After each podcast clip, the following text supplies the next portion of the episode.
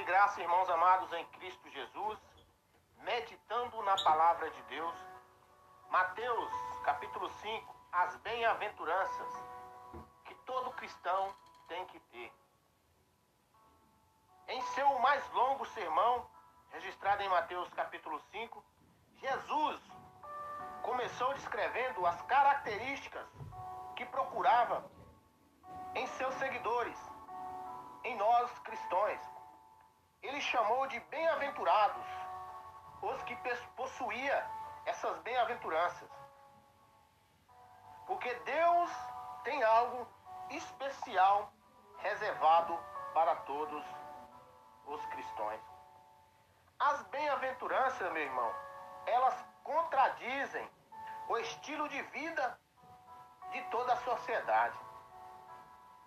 Na última bem-aventurança dita por Jesus, por exemplo, Jesus chega a afirmar que um esforço sério para ser justo está fardado a criar uma oposição ao mundo.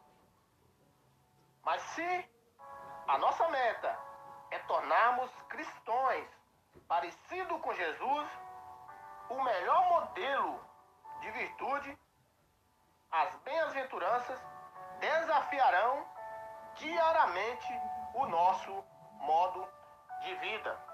Então hoje nós vamos falar da primeira bem-aventurança, que diz: Bem-aventurado os pobres em espírito, pois deles é o reino do céu. Pois bem, meus irmãos amados, perceber a necessidade de ter a presença de Deus. No Antigo Testamento, no livro de Isaías, no capítulo 57, Deus nos fala: Porque assim diz o alto e sublime, que habita na eternidade, e cujo o nome é santo.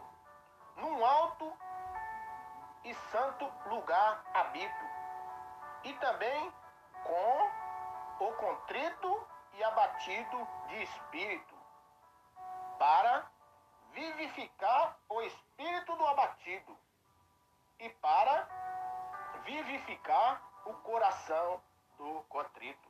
Então, meus irmãos, aqui no livro de Isaías já foi profetizado que Deus ele habitaria com os pobres de espírito. Então, meu irmão,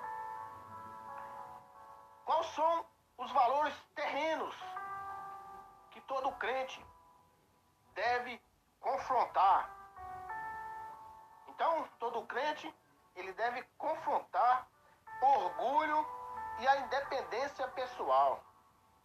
Qual seria a recompensa que todos os crentes teriam? O reino do céu, meu. Agora vamos ver como a gente vamos desenvolver essa atitude. A palavra de Deus nos ensina muito bem como todo crente deve desenvolver essa atitude e viver neste mundo, contradizendo as coisas deste mundo. A palavra de Deus diz em Tiago, capítulo 7, capítulo 4, versículo 7 ao 10, diz assim, preste atenção. Então, renda-se à vontade de Deus ele quer trabalhar na vida de vocês. Diga não ao diabo e ele fugirá imediato. Diga sim a Deus e ele os atentará na hora. Chega de se elamear. Em vez de viver no pecado, busque pureza de vida. Reconheça vocês estão no fundo do poço.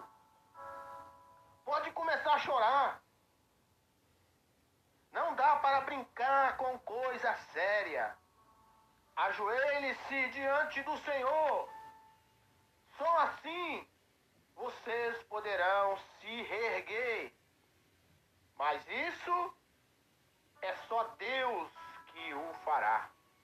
Então, meus irmãos, está aí o reino de Deus salvação para os bem-aventurados, os pobres de espírito. Mas para isso, nós temos que cumprir a palavra de Deus. Então, fiquem com essas palavras, compartilhe e que Deus abençoe a vida de cada um de vocês.